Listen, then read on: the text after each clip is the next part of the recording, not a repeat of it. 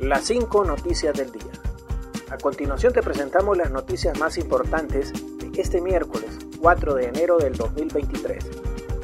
Deniegan a Juan Orlando Hernández posponer juicio y se mantiene el inicio para el 24 de abril. El juez Kevin Castell denegó en las últimas horas una solicitud presentada por la defensa del expresidente Juan Orlando Hernández para que pospusiera el inicio de su juicio programado para el 24 de abril. Apoderados legales del exgobernante acusado en Estados Unidos por tres delitos ligados al tráfico de drogas y uso de armas pidieron que el comienzo del juicio se reprogramara para mayo o junio, pero la solicitud fue rechazada. La Corte ha recibido la carta del gobierno de 3 de enero del 2023 por la que establece un aplazamiento de la fecha del juicio del 24 de abril del 2023. El juicio sigue según lo programado, dice la resolución del juzgado Castel.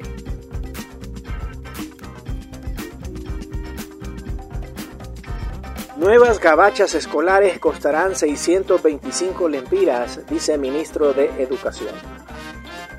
El titular de la Secretaría de Educación, Daniel Esponda, manifestó que a nadie se le va a regalar la nueva gabacha escolar que será implementada a partir de este año escolar 2023. No hay presupuesto para regalar gabachas.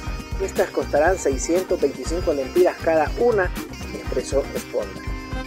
Para las autoridades educativas, esta medida contrarrestará una problemática vigente en Honduras, la cual es la deserción escolar, conservando indicadores de más de 400.000 estudiantes fuera de las escuelas durante el 2022.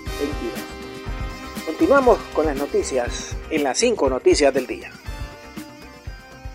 Accidente de tránsito deja a una persona muerta y 17 heridos en el departamento de La Paz.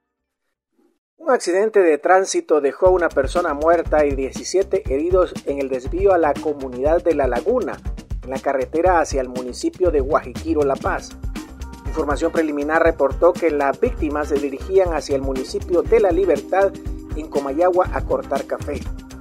Se informó que son 17 personas heridas, entre ellos menores de edad, que resultaron heridos y fueron trasladados hacia el Hospital Regional Roberto Suazo Córdoba de La Paz donde son atendidos de emergencia. Colegio Médico decide suspender las asambleas informativas. El Colegio Médico de Honduras y la Secretaría de Salud, luego de sentarse a dialogar, lograron establecer mesas de discusión para lograr un acuerdo definitivo los galenos decidieron suspender a partir de hoy en las asambleas informativas que mantenían.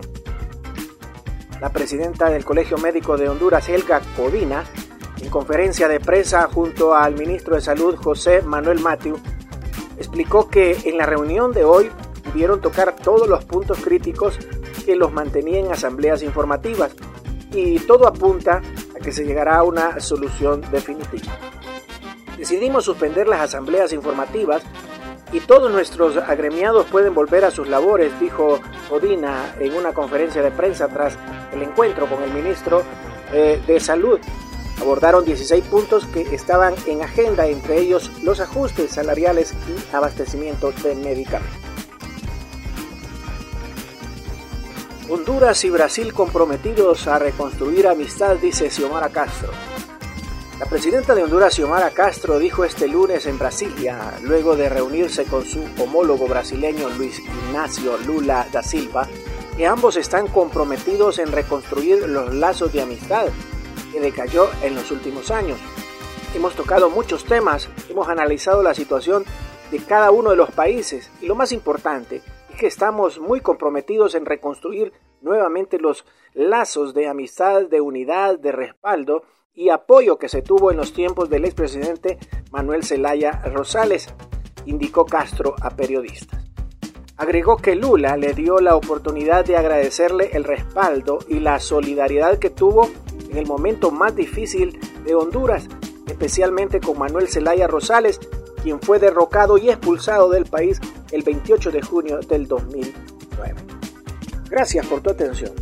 Las cinco noticias del día te invita a estar atento a su próximo boletín informativo.